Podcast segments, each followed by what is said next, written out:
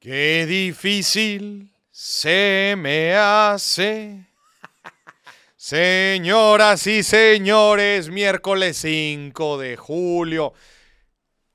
Y el último programa de la segunda temporada del billetazo. Por cierto, le mandamos un muy fuerte abrazo a todos nuestros, pues todos nuestros escuchas del otro lado del río Bravo. Sí. Toda la gente en Estados Unidos, porque ayer fue 4 de julio, pues día de la independencia de los Estados Unidos norteamericanos. Yo pensé que decías por la canción de Bad Bunny. ¿Cuál? Eh, vamos a chingar hasta el 4 de julio, algo así Ah. dice. ¿Cuál es? No me acuerdo, pero hay una que dice así. Hay una que dice así. Señoras y señores, se nos acabó la segunda temporada. Qué rápido, qué rápido se pasó esta segunda temporada. Pero con el gusto y el placer siempre que nos esté escuchando aquí con el honor de tener su atención. Qué gustos tenerlos aquí. Agradecemos a todos los que nos están acompañando y agradecemos, vamos a hacer un alto especial para agradecer a Casa de Bolsa Finamex porque nos han acompañado fielmente desde la primera temporada, ahora la segunda temporada, promotores de la educación financiera, fieles promotores de la educación financiera, gracias a Casa de Bolsa Finamex. Si van a poner a invertir su dinero, apóyense una casa de bolsa fiable, confiable, con más de 40 años de experiencia. Señoras y señores, el día de hoy es el cierre de temporada, señor productor. Sí, cierre de temporada. Así que le vamos a platicar recomendaciones de libros, Sí, películas sí. y episodios de podcast. Me parece bien. Para que no nos extrañe, porque muy probablemente nos va a extrañar en lo que empieza la tercera temporada, que nos hablamos por ahí en agosto, con cambios importantes que les, les iremos compartiendo a lo largo de, de estos días para que me sigan en todas las redes, Instagram, Facebook, TikTok, porque va a haber cambios Sí. va a haber cambios importantes dentro de la estructura, dentro de los días, horarios.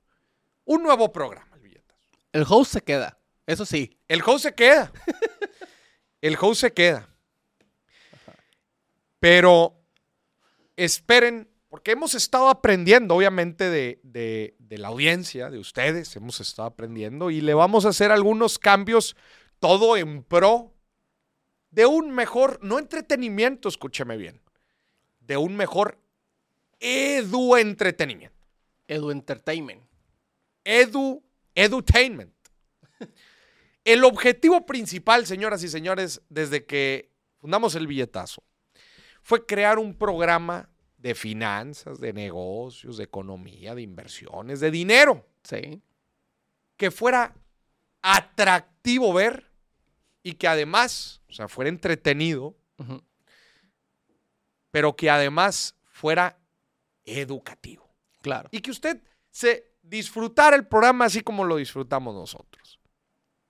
Por eso siempre es un placer cuando usted marca aquí al número rojo, al teléfono rojo, siempre es un placer escuchar sus historias, sus inquietudes, sus, sus testimonios. Siempre es un verdadero placer tenerlo aquí.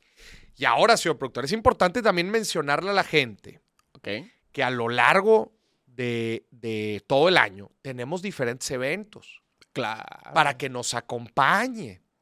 Porque le mencionamos al principio del año, justo cuando estábamos empezando la primera temporada, le platicamos que uno de los objetivos de este año era romper la cuarta barrera. Correctamente. ¿Cuál es la cuarta barrera, Maurice? La que nos separa desde su casita aquí hasta el estudio. Es decir, romper con aquella barrera que nos acerca, nos une y nos hace sentirnos, pues, presentes. Que lo podamos tocar. Que lo podamos tocar y nos pueda platicar sus historias financieras de viva voz. Los que nos acompañaron en Monterrey, que fue nuestro primer evento, Sí. El mejor oh, eventazo, ¿eh? les agradecemos de todo corazón. Ahí, los, todos ustedes, los que tuvieron que aguantar la madre del señor productor, también les agradecemos el don de su paciencia en El este don caso. de la paciencia. El don de la paciencia. Pero vienen más eventos hacia adelante. Entonces, nos encantaría que nos acompañe en diferentes ciudades de la República. Sí. Esperen pronto las fechas. Se Es- van a anunciar. Esperen pronto las fechas y los eventos también. Porque muy probablemente usted esté esperando por ser el último episodio que yo le platique el método del dedo, por ejemplo. El dedo. Pero le voy a decir algo. Y le voy a hacer una revelación aquí. Chan, chan, chan, chan. La gente que fue al evento aquí en Monterrey, ¿Sí? ¿tú los ves pidiendo el método del dedo aquí en el- los comentarios? Jamás. No. Jamás morir. Ni uno que estuvo en el evento, yo lo veo aquí preguntando. No, ni yo. Es más, se me hace que son de esos que andan saboteando y que hacen que no se diga el método del dedo. Lo hacen a propósito. Lo hacen a propósito. Dicen, yo pagué un boleto para saber el método del dedo. Sí.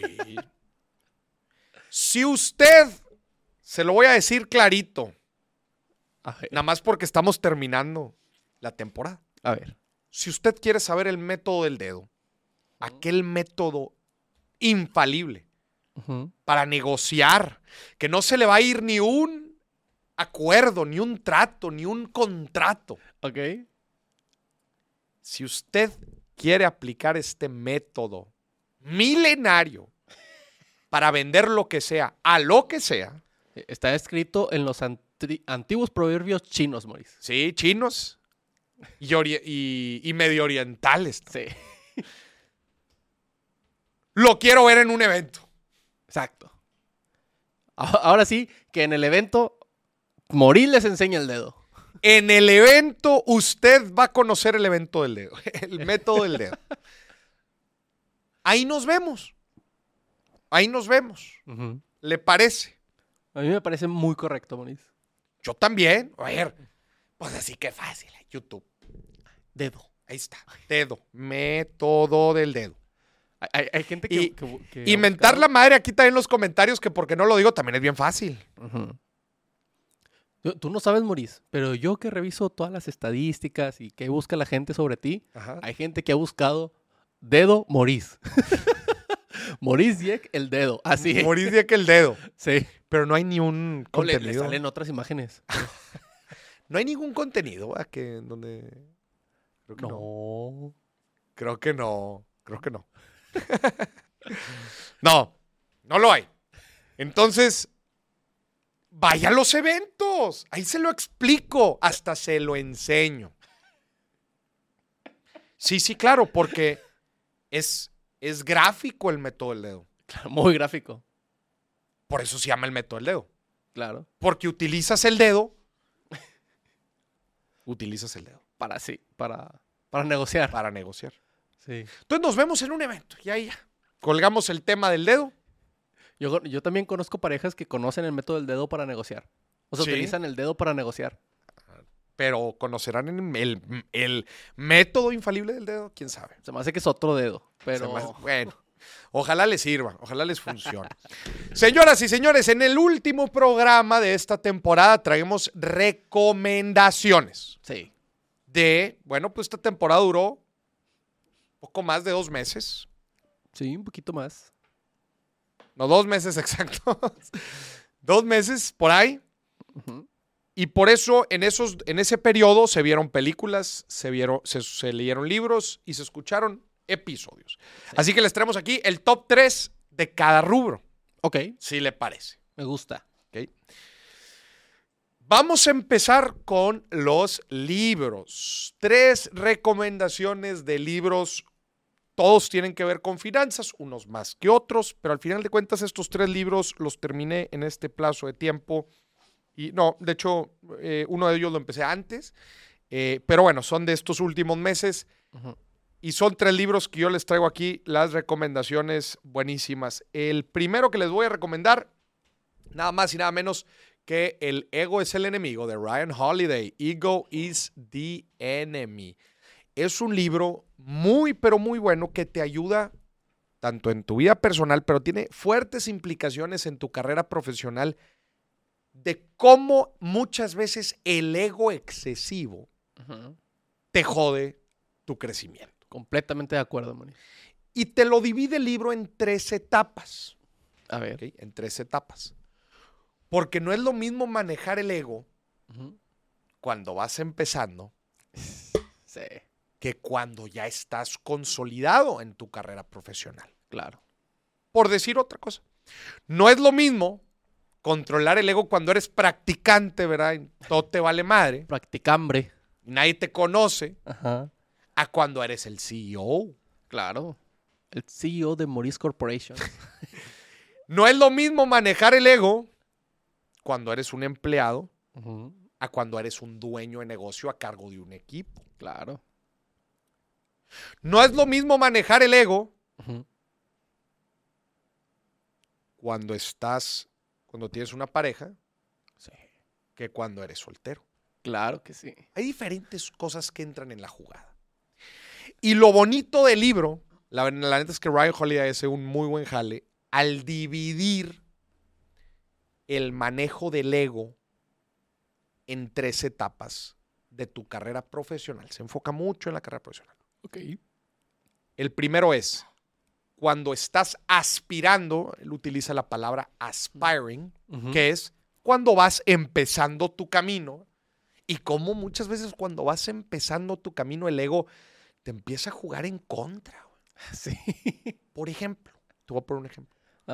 Cuando, me acuerdo del libro, utiliza el ejemplo de mucha, mucha gente le y creo que esto lo hemos mencionado aquí varias veces, le duele que lo vean empezar desde abajo. Entonces no quiere hacer jales eh, que le van a dar mucha experiencia, pero que son jales de principiante.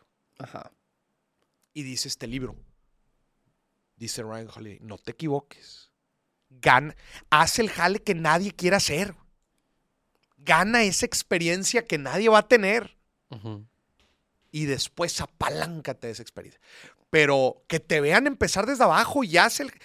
Y está muy chido porque te plantea ejemplos pues de personajes que cualquiera pudiera conocer. Te pone expresidentes, este, artistas, jugadores profesionales de deporte. Te pone así diferentes personas que han aplicado ese concepto. Pero entonces te lo viví en esas. En, la primera parte es cuando vas creciendo en tu camino de crecimiento profesional. La segunda parte es cuando ya estás consolidado, es decir, ya, ya alcanzaste el éxito. ¿Qué éxito? El que quieras, o sea, el que tú gustes y mandes. Ya estás, ya estás en la cumbre de, de, de tu profesión, ya tienes ese cargo, ya tienes ese puesto, lo que tú gustes y mandes, pero cuando ya te consideras exitoso. Ok. Ahí hay otras hay otros problemas de ego que entran en, esa, en, esa, en esa categoría. Claro. En ese juego.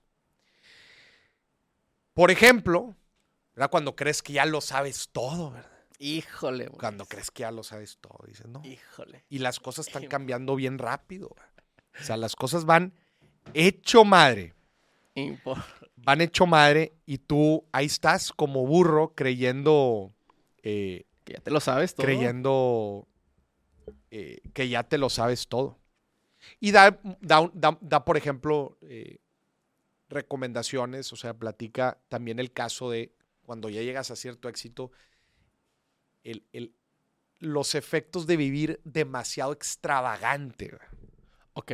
Y eso tiene un fuertes implicaciones financieras. Sí, sí, sí.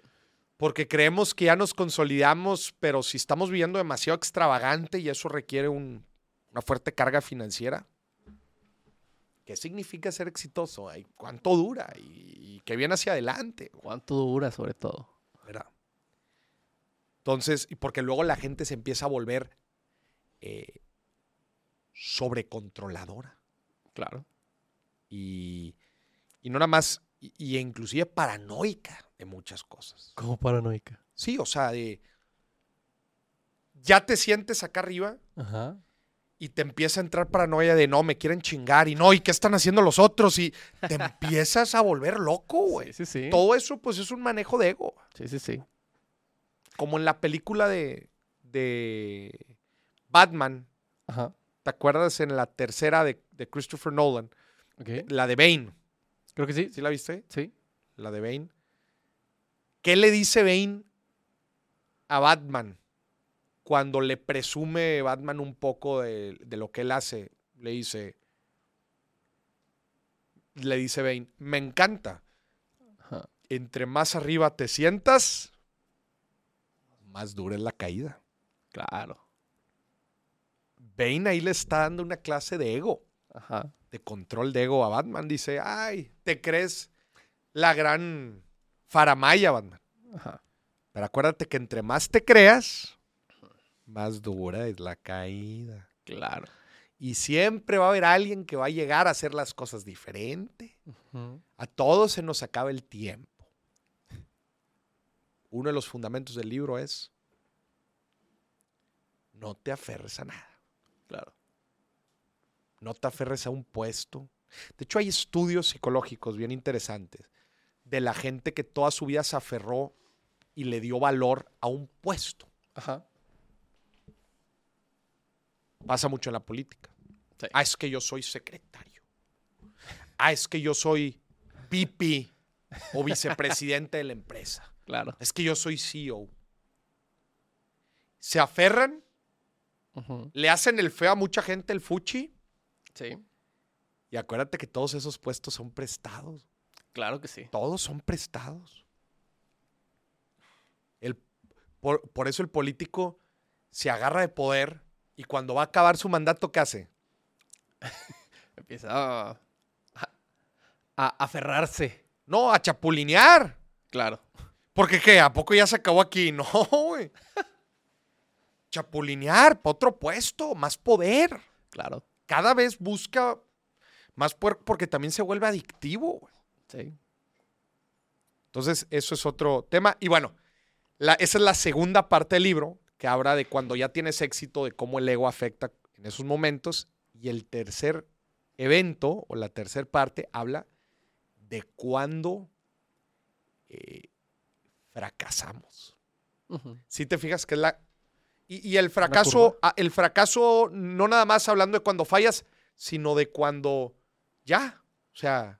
Empieza a bajar. Empieza a bajar la curva, porque todo es una curva. Entonces, si te fijas que ese es como el, ciclo de vida profesional, que es cuando estás construyendo, cuando estás disfrutando el éxito sí.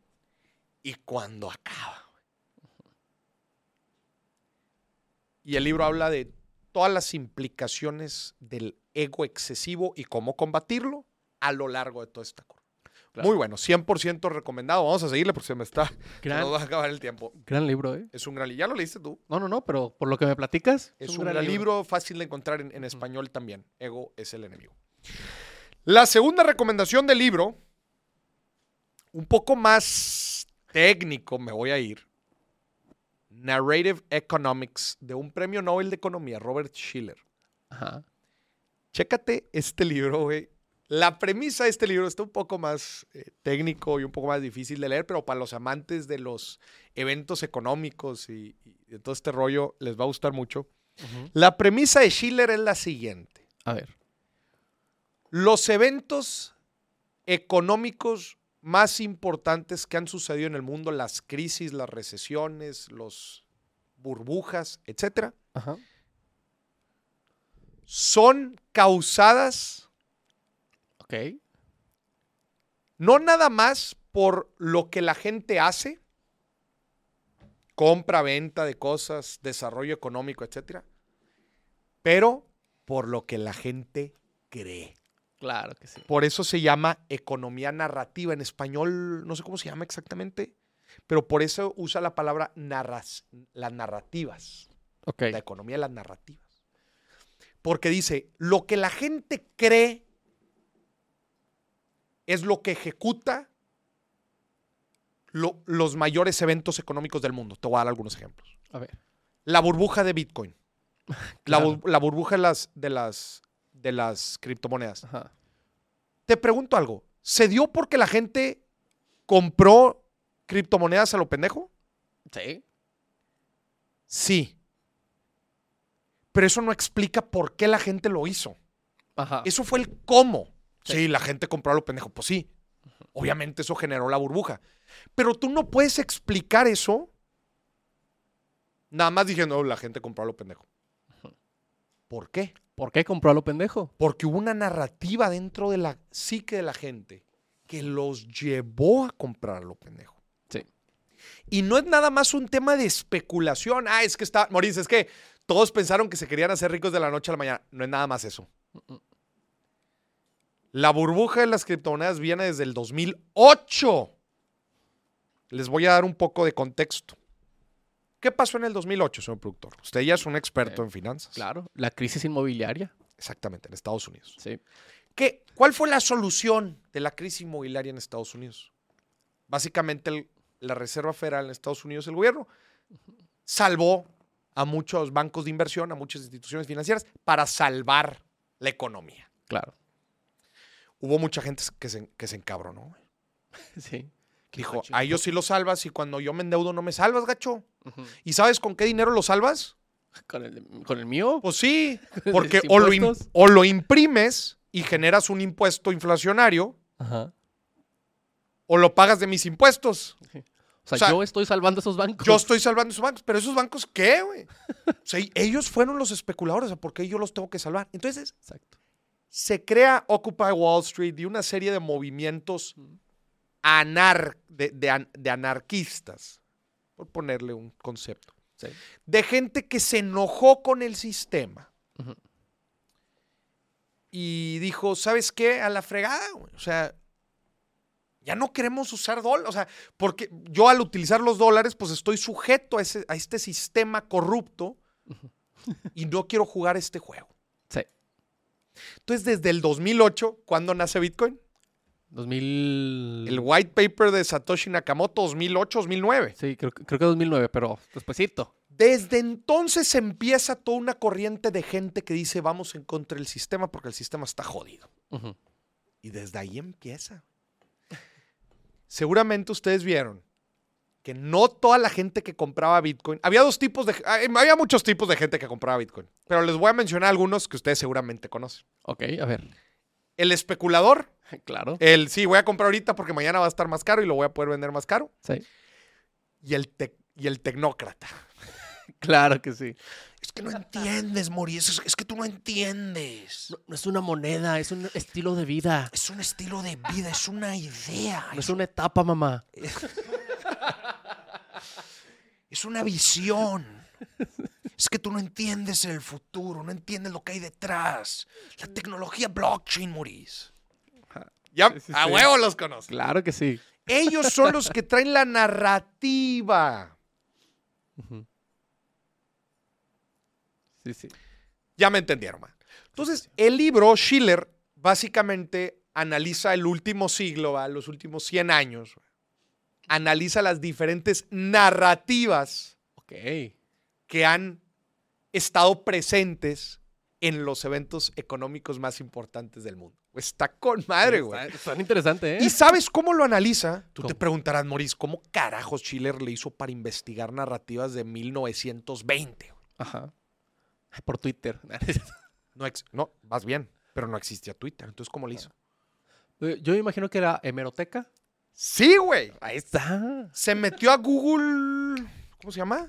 ¿Cómo se llama no, Google? no, no, no recuerdo, pero sí, Tiene eh, nombre, güey. es, es un, la- para quien no sepa, una hemeroteca es un registro de todos los periódicos o noticias que han habido desde, pues desde que pueden recolectarlo. Sí, pero ya no tienes que ir a las bibliotecas. Ya lo puedes hacer a través, a ver, las herramientas que aquí usó el compadre. Aquí está.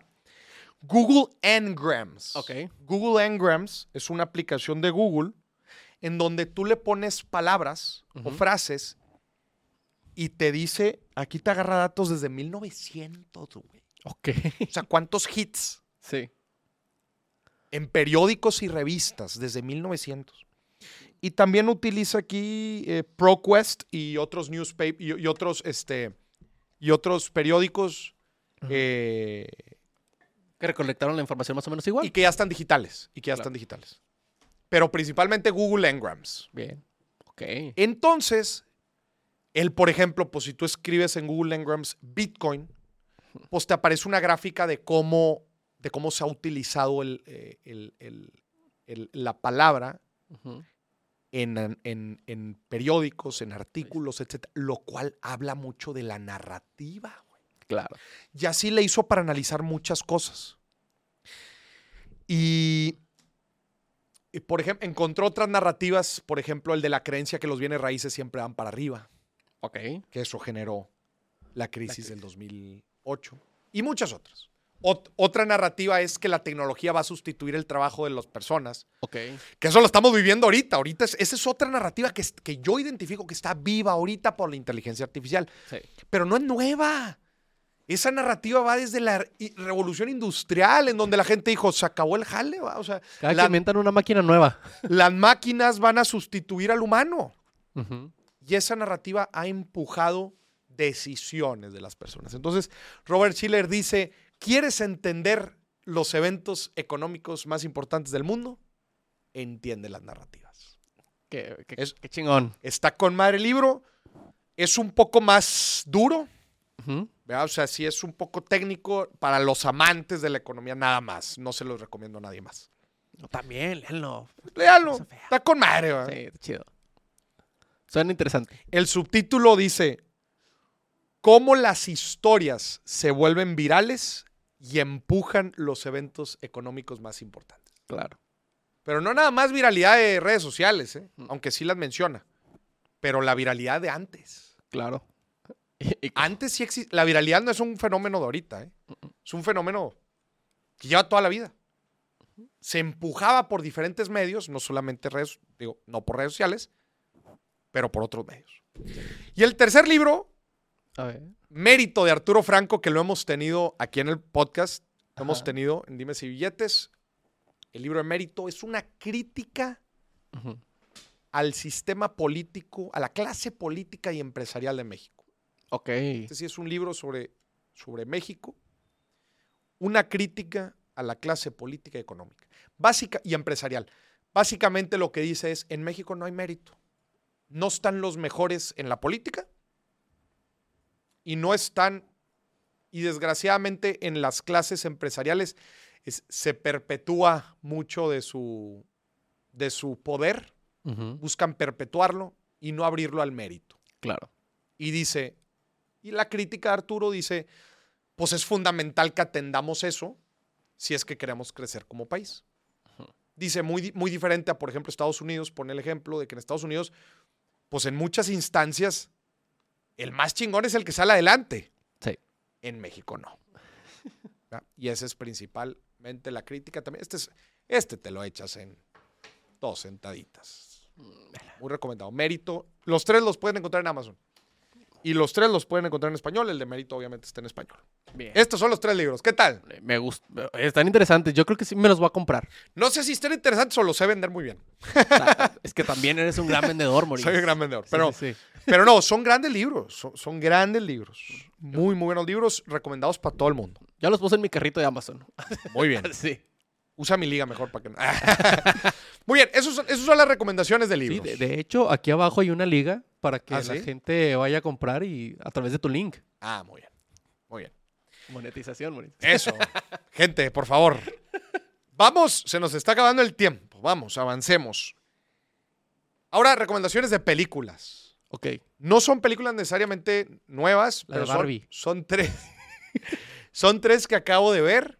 Ajá recientemente y que son joyitas. A ver. Número uno, The Social Network. La red social, la vi hace poquito otra vez y simplemente dije, güey, qué gran película. Para toda la gente que esté pasando por eh, creación de empresas, acuerdos de socios, todo lo que tenga que ver con sociedades empresariales, avientes de esa movie. Porque muchos creen que es sobre la fundación de Facebook, la película. Sí, sí es sobre la fundación de Facebook, pero hace un énfasis en, en la creación de Facebook, pero bajo los acuerdos de socios. Claro. Que, a Mark se le ocurre la idea y se la medio se la roba de los, de los gemelos Winklevoss y que Eduardo lo van haciendo a un lado poco a poco y que luego llega Sean Parker y que Sean Parker pues quiere ahí también mano en el entierro y luego todo lo demandan. Claro.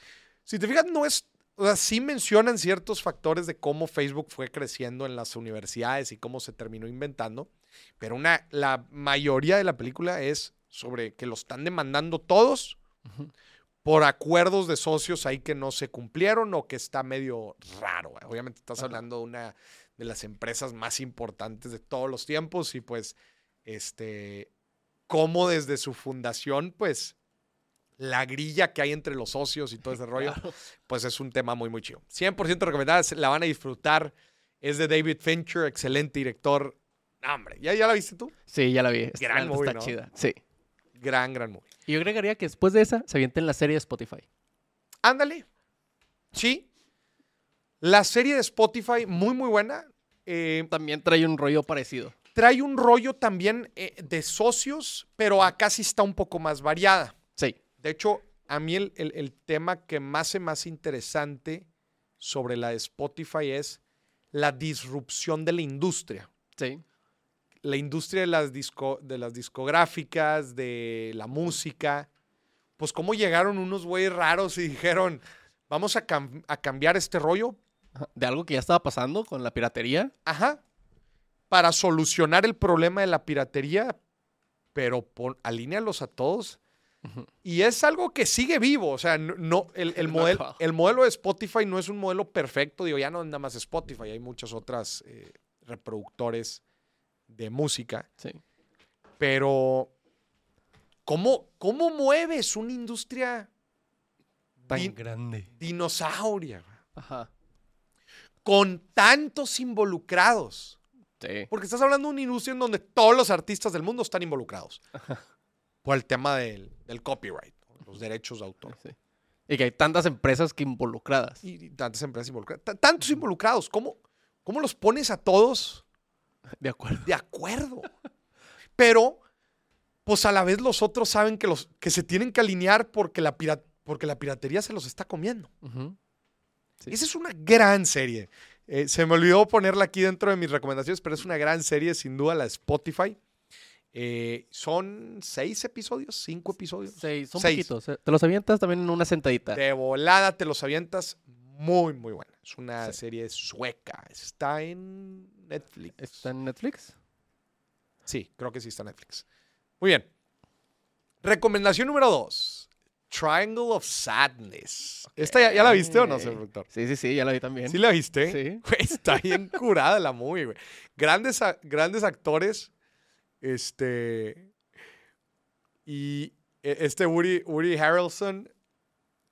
Y es una crítica social, un humor negro muy interesante que pone en perspectiva el valor. Obviamente la, obviamente la desigualdad es un factor importante.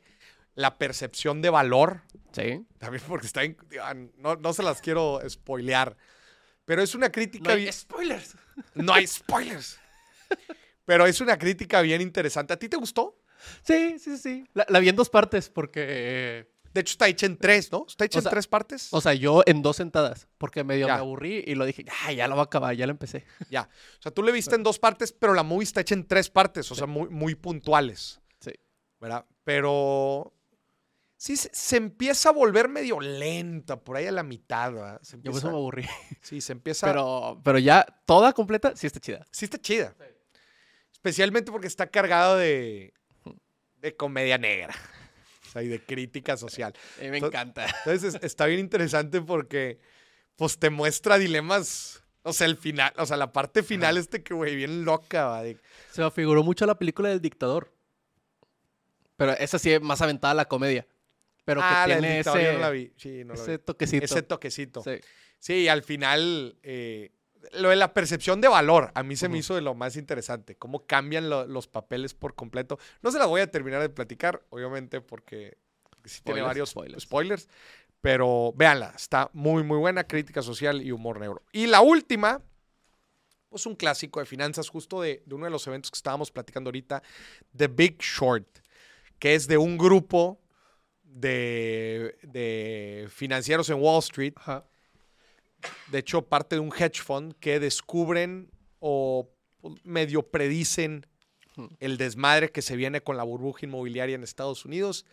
Y de, lo, de lo que más se me hace interesante de esta película, de hecho vamos a unir dos de las cosas que estuvimos platicando. Número uno es el ego, el ego de la industria, cómo gente cree tener todas las respuestas y cuando combinas el ego con una narrativa equivocada, eso es lo que pasa. O sea, mira, estás combinando, estás combinando estos dos libros. Ajá una narrativa equivocada con el ego de la industria financiera. Y eso es lo que genera la bomba que generó eh, la burbuja inmobiliaria. Y estas cuatro personas, bueno, en realidad es un equipo más amplio, pero se dan cuenta de este problemón, empiezan a levantar la mano y nadie los pela. Nadie los pela. ¿Por qué? ¿Por qué nadie los pela? Porque tienen la narrativa equivocada y el ego demasiado grande. Y el ego muy arriba. Véanla, está muy interesante y sobre todo busquen extrapolar mucho de lo que sucede en esta película, busquen extrapolarlo a las situaciones contemporáneas. Sí. Contemporáneas. Van a encontrar similitudes. Similitudes, similitudes. Vámonos a los tres episodios recomendados de Dimes y Billetes, que es la última parte. Claro, a ver. A ver, un episodio de mis favoritos de todos los tiempos, sin duda. Mel sin letras chiquitas, mamá sin letras chiquitas. Está súper chido este programa, este episodio, porque básicamente Mel, pues, Mel se da cuenta de... Mel ha tenido una transformación bien interesante desde que se, desde su noviazgo, sí. cuando se casa, cuando tiene hijos. O sea, te da una narrativa de, de, de, lo que cualquier hombre y mujer deberían de entender en su etapa adulta. Toda su etapa de crecimiento y cómo lo fue entendiendo. Exacto, y cómo lo fue entendiendo ella. Obviamente con todas las implicaciones financieras que eso conlleva. Claro. Pero especialmente para la gente que está en esta etapa, noviazgo, matrimonio, hijos. Nosotros no, amor. Nosotros no. Bueno, eh, este. Ah. Cortamos esa parte, producción. Cuando estás en esa etapa, todas las creencias y decisiones financieras que juegan y cómo lo vivió Mel sin letras chiquitas. Es un gran episodio. Aparte, yo me reí mucho, Maurice. Te reíste mucho. Andabas, atacado de risa ahí en... Si ponen atención, van a poder escuchar mi risa en el fondo. Van a escuchar varias veces la risa del buen señor productor ahí varias veces. Pero sí, pues algo, la neta es un episodio obligado. Si alguien aquí no lo ha, no lo ha escuchado, no lo ha visto, después de este último programa, ya va a tener. Oye, les estamos dejando muy buena tarea a la gente para todo el mes de julio. Para que no extrañen. Para que no extrañen. Recomendación número dos. Finanzas a la sueca con Andrea Sosberg. este lo acabamos, este es muy reciente. Bueno, el de, el de Mamá sin letras chiquitas también. Pero este también es un muy buen episodio. Siempre es bonito tener una perspectiva diferente sobre todas las cosas. En este caso, y lo hemos hecho varias veces en Dimes y Billetes, que es traemos a gente extranjera de culturas muy distintas. Hemos tenido japoneses, hemos tenido franceses, hemos tenido españoles y ahora tenemos suecos. Ah, hemos tenido americanos también. Claro, sí, sí. Hemos tenido americanos. Y ahora tenemos un sueco. ¿Y cuál es el objetivo de todo esto, Mauricio? El objetivo es que nos limpiemos un poco la ceguera de taller. Estamos tan inmiscuidos en lo que hacemos. Estamos tan haciendo las cosas con gente pues que conocemos. Cegados. Sesgados. Y se nos pierde o perdemos de vista ciertos errores o ciertas cosas que pudiéramos mejorar. Y cuando traes a alguien de afuera, a ver, muchas de estas personas que entrevistamos, de hecho, todas. el otro. Oye, Beto, vamos a grabar un quiz. llevan ya viviendo rato en México. Pero han estado empapados de una cultura diferente por algo de tiempo. Lo cual lo vuelve muy relevante, ¿verdad? Que nos puedan decir, oye, Vamos a como es aquí. Y por eso luego dicen también que los viajes es una realidad. ¿Cuál es el gasto viajes culposo de tu te abre la mente. Claro. Formas diferentes de hacer las Gasto cosas. culposo. Entonces, por eso es bien valioso este tipo de programas. Y no se pierdan este episodio con Osberg, porque nos platica cómo él ve desde Suecia, ¿verdad? Oye, que Suecia siempre es utilizado como esos países, ¿no? Los nórdicos, típico de... Imagínate vivir en Suecia, digo, perderte y perderte esto. algo- Digo, son países Son muchas cosas, muy Los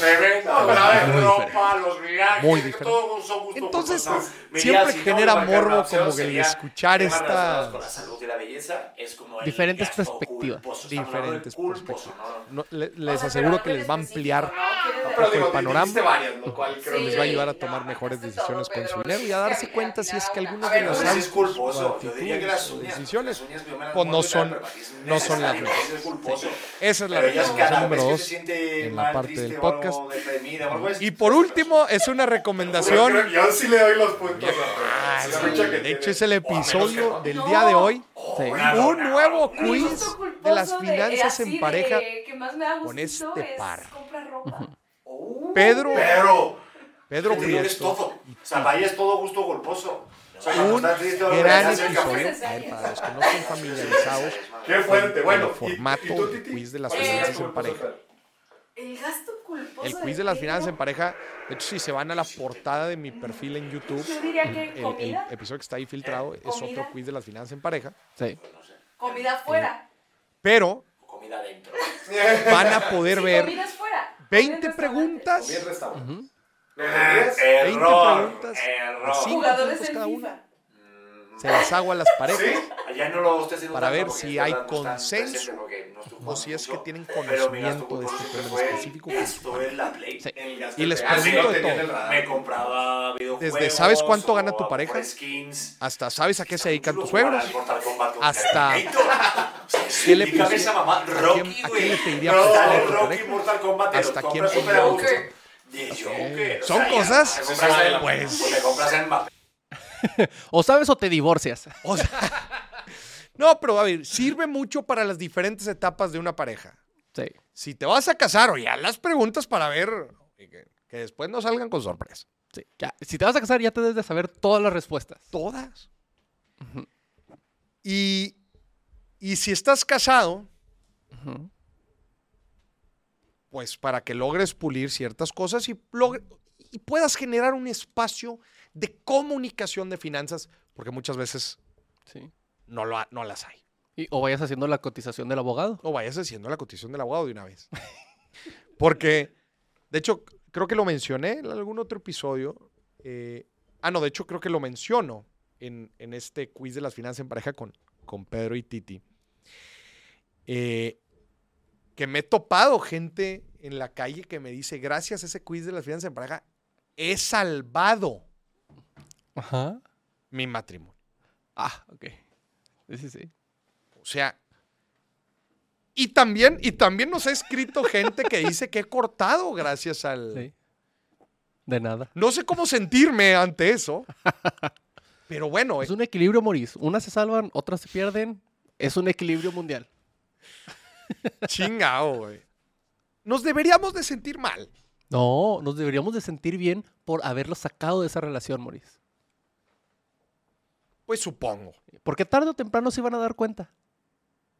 Tarde o temprano. O sea, les ahorramos sufrimiento, podríamos verlo así. No, Moris, les ahorramos tiempo Y bueno, y también mucho estrés. también. Pero re- les regresamos algo que no, nunca iban a regresar. El tiempo. El tiempo.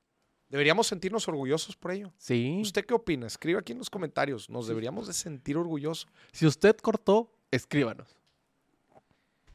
Y bueno, y obviamente los que logramos salvar y, y solidificar, Claro. pues qué orgullo. O sea, qué, qué- qué bueno que, que- que un contenido como estos les haya ayudado a ello. Y si usted, es más, tercera temporada, Moris, episodio 1, regresamos para que la gente se vaya preparando. Si usted cortó con su pareja por este quiz, nos llama y nos cuenta el chisme. Pero no nada más si cortaron. Ajá. Si tiene un testimonio relacionado al quiz de las finanzas en pareja, También llame. también llame. Me gusta más el chisme de los que cortaron, pero también llame. Señor productor es amante del chisme. De eso como, Mauricio.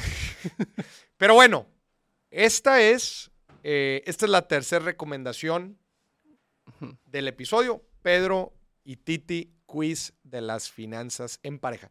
¿Alguna recomendación adicional, señor productor, que usted quiera hacer? Claro, ¿me, me- me dejas aventarme un gol? Sí, por ¿Sí? favor. Por favor, escuchen mi... Si ya nos van a extrañar, escuchen mi Ah, podcast. también. Sí, ganar o aprender ahí en Spotify. Ganar o aprender. sí. ¿Por qué se llama ganar o aprender? Porque yo creo que en la vida aprendemos mucho de los errores y Ajá. no se trata de que ganas o pierdes, sino ganas o aprendes. ¿Ganas o aprendes? Efectivamente. ¿Sí? Si los resultados no suceden como uno espera, pues trata de rescatarla, ¿verdad? Claro. Aprendiendo de ella. Como dicen, no te vayas, no vayas a cometer el mismo error dos veces. Claro. O sea, si lo cometes dos veces, ya eres pendejo. O sea, es, es la premisa del podcast. Esa es la premisa del podcast. ¿Tocas ese tema? Sí, sí, sí. O sea, toco desde mi perspectiva muchas cosas que, por ejemplo, el, un episodio te puedo contar así rapidito. A ver. La disciplina de un in- indisciplinado. O sea, como yo, siendo una persona indisciplinada, porque lo soy, Ajá. me, me hackeo, por así decirlo, para cumplir y ser disciplinado con las cosas que tengo que hacer y las cosas que quiero. Ok, a ver, danos un ejemplo. Por ejemplo, eh, de hecho toqué el tema financiero. O A sea, eh, No, porque sé- ya eres un máster eh, Claro. en finanzas. o sea, por ejemplo, este ejemplo que damos, hemos dado aquí varias veces, que yo sé que si yo tengo mi dinero en mi cuenta un fin Ah, de ya. semana, Ajá. me la voy a chingar. O sea, sé que me la voy a acabar. Ok. Entonces, ¿qué hago como persona indisciplinada? Pues lo meto a, a una app donde yo sé que el fin de semana no puedo sacar y ya nada más tengo ahí lo que quiero gastarme. Entonces es un candado que le estás poniendo tu dinero porque dices, no me controlo. No me controlo. Yo me conozco, Mauricio. y me, me, echo unos traguitos y vale más. Y me descontrolo. Entonces mejor ponle candado Claro. para que ni me salga la tentación. Sí. Entonces hablo de eso. De la disciplina, del indisciplina. Mira, está muy padre el nombre. Esa es una gran recomendación. Señoras y señores, vamos a las reacciones. No, pero ¿sabes, ¿sabes qué también? Dentro de eso que estás platicando, de la disciplina del indisciplinado. A ver. eh, que creo que también estaría padre. Es más, del próximo, el próximo programa hablamos, el próximo, la próxima temporada hablamos de, una- hablamos de eso. Creo que es un gran tema. De todas las formas en que la gente no se da cuenta que pierde dinero. Sí. ¿Estás de acuerdo? Sí, sí, sí. O sea, no nos damos cuenta que inclusive en la disciplina o el indisciplinado, por ser indisciplinado, pierde lana. Claro. Pero bueno, eso lo hablaremos el próximo, la próxima temporada. Vamos al minuto final. amigos.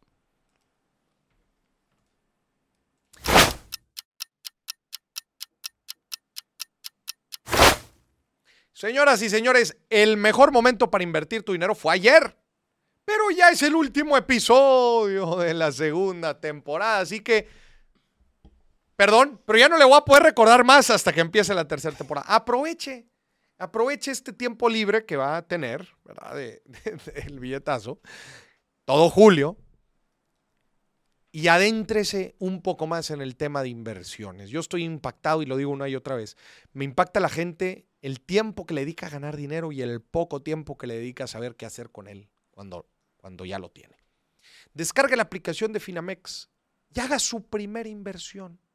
Desde 100 pesitos usted puede empezar a invertir. Píquele a- ya dentro de la aplicación, píquele a más pesos, que es la inversión más fundamental, la de menor riesgo. Usted selecciona el plazo, ahí le va a decir el rendimiento y si pone el código Moris, le van a aumentar el rendimiento en su primera inversión. Acuérdese, el mejor momento era ayer. Ya no pierda más tiempo. Este es el recordatorio del episodio final del billetazo. Uno de los peores errores financieros que comete la gente y no se da cuenta es que deja lana en la mesa. ¿A qué me refiero con dejar dinero en la mesa? No se da cuenta que los consumos que hace, las cosas que compra en el día a día, muchas veces podemos aprovechar programas de recompensa que están alineados a eso. Y si constantemente estás consumiendo, estás dejando una la nota en la mesa solamente por no aprovecharlo. Te voy a poner un ejemplo. Los puntos Dotters de Viverbus. Ok. Si ya estás viajando, tú puedes obtener puntos Dotters en tus viajes. Y si utilizas sus tarjetas de crédito, la afiliación creo que la tienen con HSBC. Si tú, nada más con sacar esa tarjeta, te dan como 35 mil puntos. Ok. Y luego todos los consumos que haces te dan puntos Dotters. Boris, ¿qué me dan los puntos Dotters? Los puntos Dotters los puedes usar para tener vuelos a precios preferenciales, o sea, baratitos, Ok.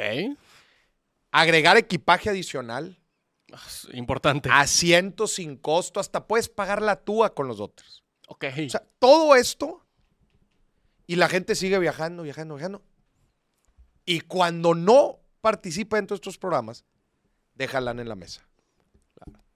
Y está pagando los vuelos, los vuelos a precio regular cuando los pudiera estar comprando a precio preferencial.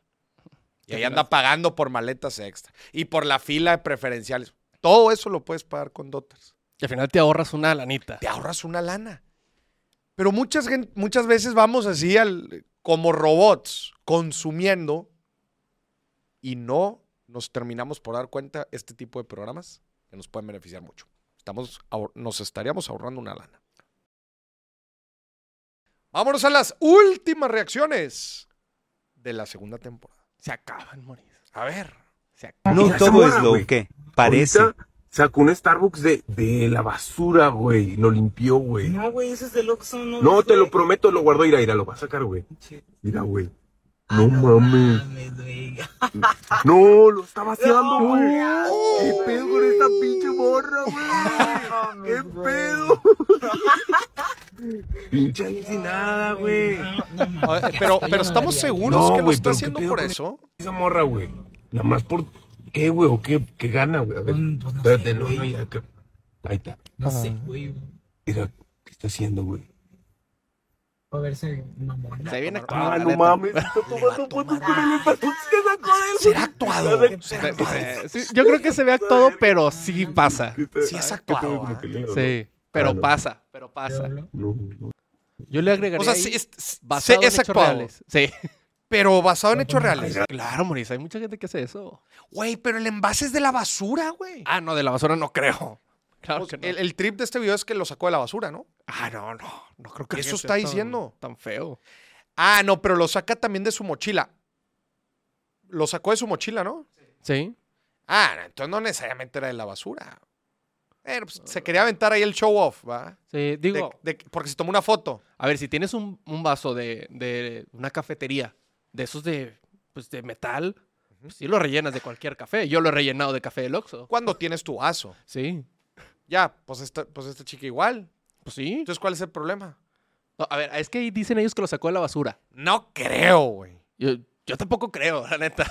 Ni de pedo de la, de la basura, ni de pedo. ¿El qué te andas fijando en la basura?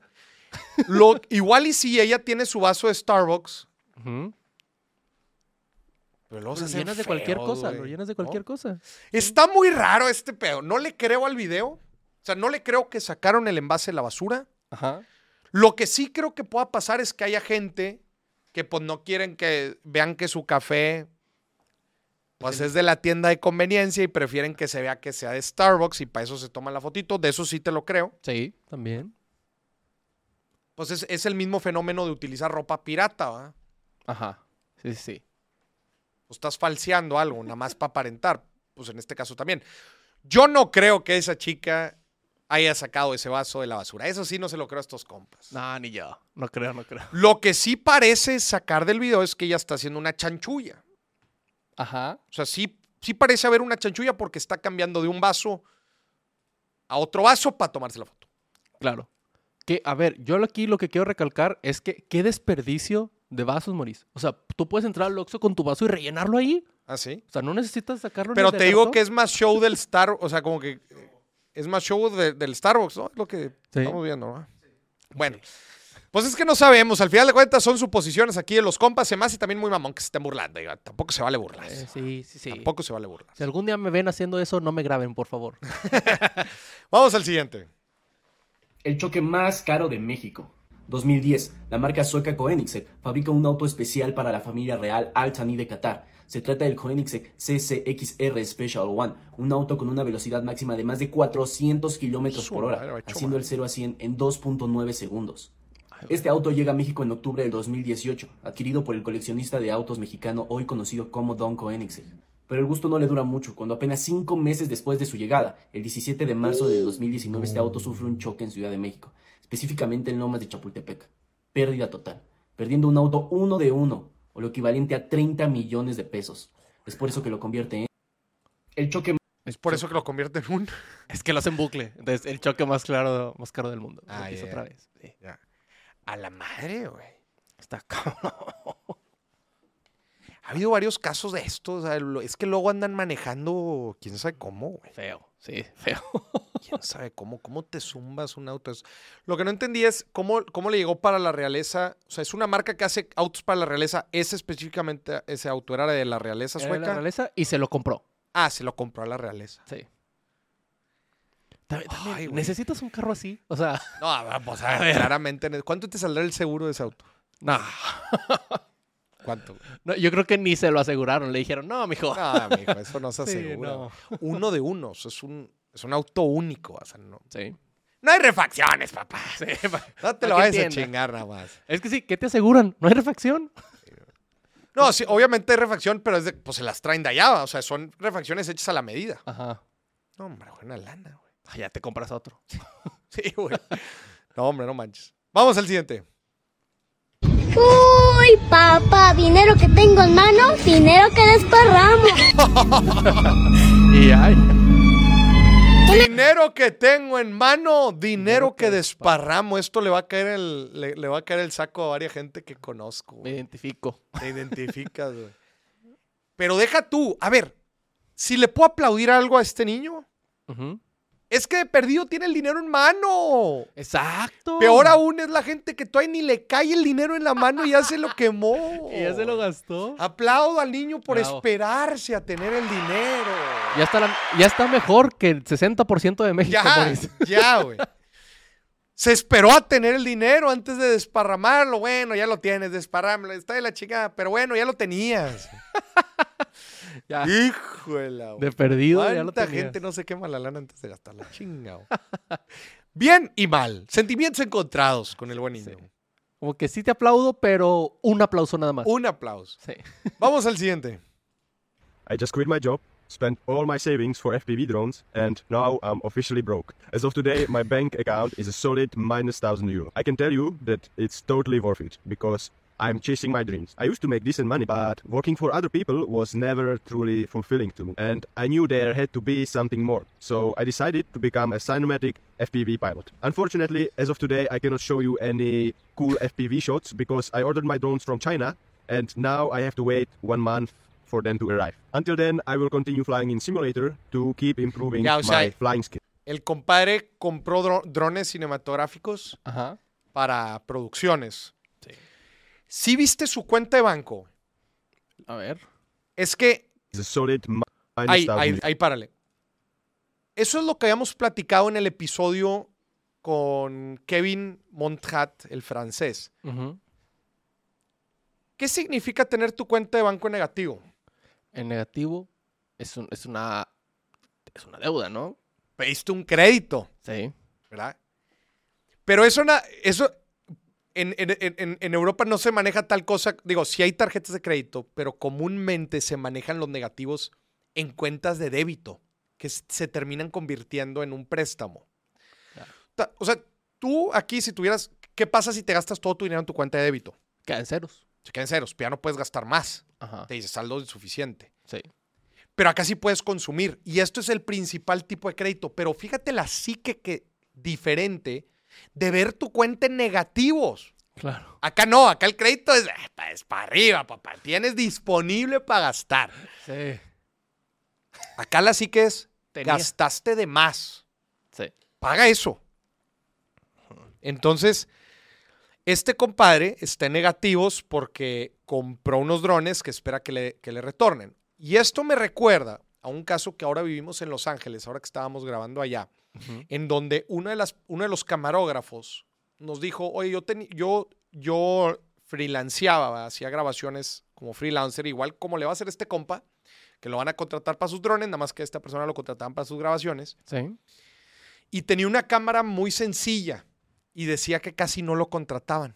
Hasta que compró una cámara con especificaciones de Netflix, una red, una cámara de cine, güey, pasada de lanza, costaba como 10 mil dólares. Ujú. La carcasa nada más. Y dice que desde que se la compró no ha dejado de tener jale. Claro. Dice, la inversión me ha jalado en su totalidad. Entonces, este compadre, digo, no sé el caso ahí de los drones cinematográficos, pero puede ser que esta deudita que esté teniendo él de mil euros Ajá. le vaya a salir porque antes no tenía jale. Y con estos drones la pregunta es, bueno, ¿y cuántos más tienen estos drones? Igual y nadie más. O muy poca gente y el jale, mira, eso es a lo que yo le llamo una deuda productiva. Claro. Una deuda buena. Ya que, tan- que también le sale, ¿o no? Esa es otra cosa. Es otra cosa.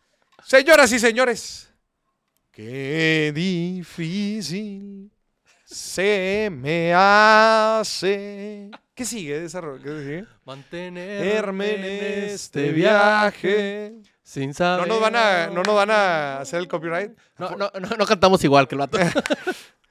Qué difícil se me... A ver, voy a poner aquí la lyrics. A ver, da- denme un segundo. De viaje. sin Del buen. Nicho Hinojosa.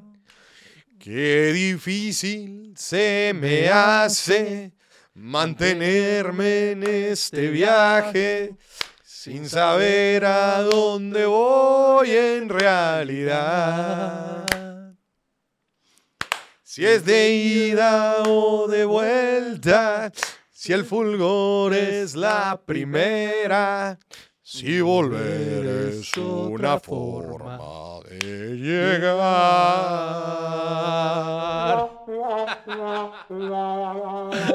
Hace que no va a haber bono este mes. No va a haber bono.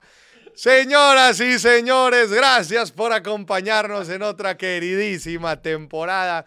Estén muy atentos a los eventos que vamos a estar lanzando alrededor de toda la República e internacionalmente también. Estén pegados, próximamente nos vamos por ahí. El método del dedo, se lo platico, es más, en persona. El método del dedo se lo platico en persona. Muchas gracias, denle like, suscríbase, denle una pasada por todo el contenido, por las recomendaciones que le di hoy de libros, películas, podcast. Aviéntese todos los episodios de Yumes y Billetes que no ha visto, todos los episodios del billetazo que también no haya visto. Tiene tarea. Tiene mucha tarea. Le hace, mi- le hace los dos libros. En un mes sí se los sabía. El inversionista de frente, los siete activos invisibles y algunas cosas interesantes que vienen pronto. Tiene tarea en un mes. Para un mes hay mucho jale. Sí, sí, sí. Mucho, Moris. Mucho. Mucho. Mucho jale. Mucho. Y ahora sí. Y ahora sí. Qué difícil se me hace.